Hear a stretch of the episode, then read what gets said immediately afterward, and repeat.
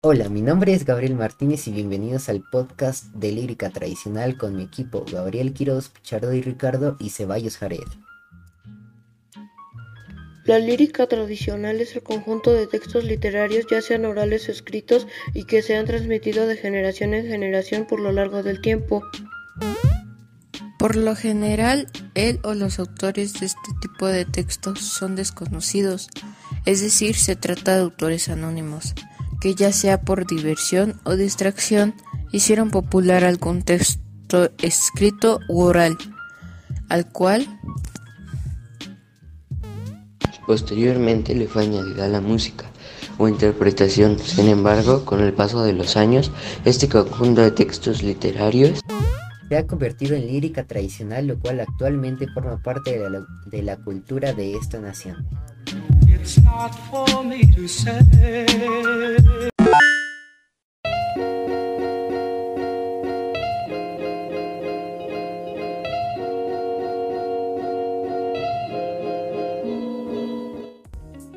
Bueno, pues yo vengo del podcast de Gabriel Martínez, Ricardo Pichardo, Eduardo Jared y yo, Gabriel Quirós.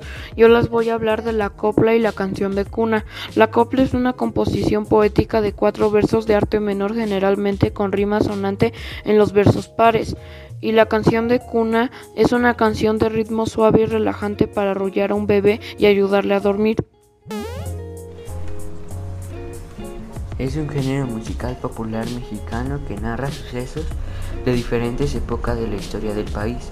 Tiene su origen en el romance español.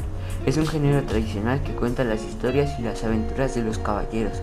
El corrido mexicano tuvo su mayor auge durante la Revolución Mexicana.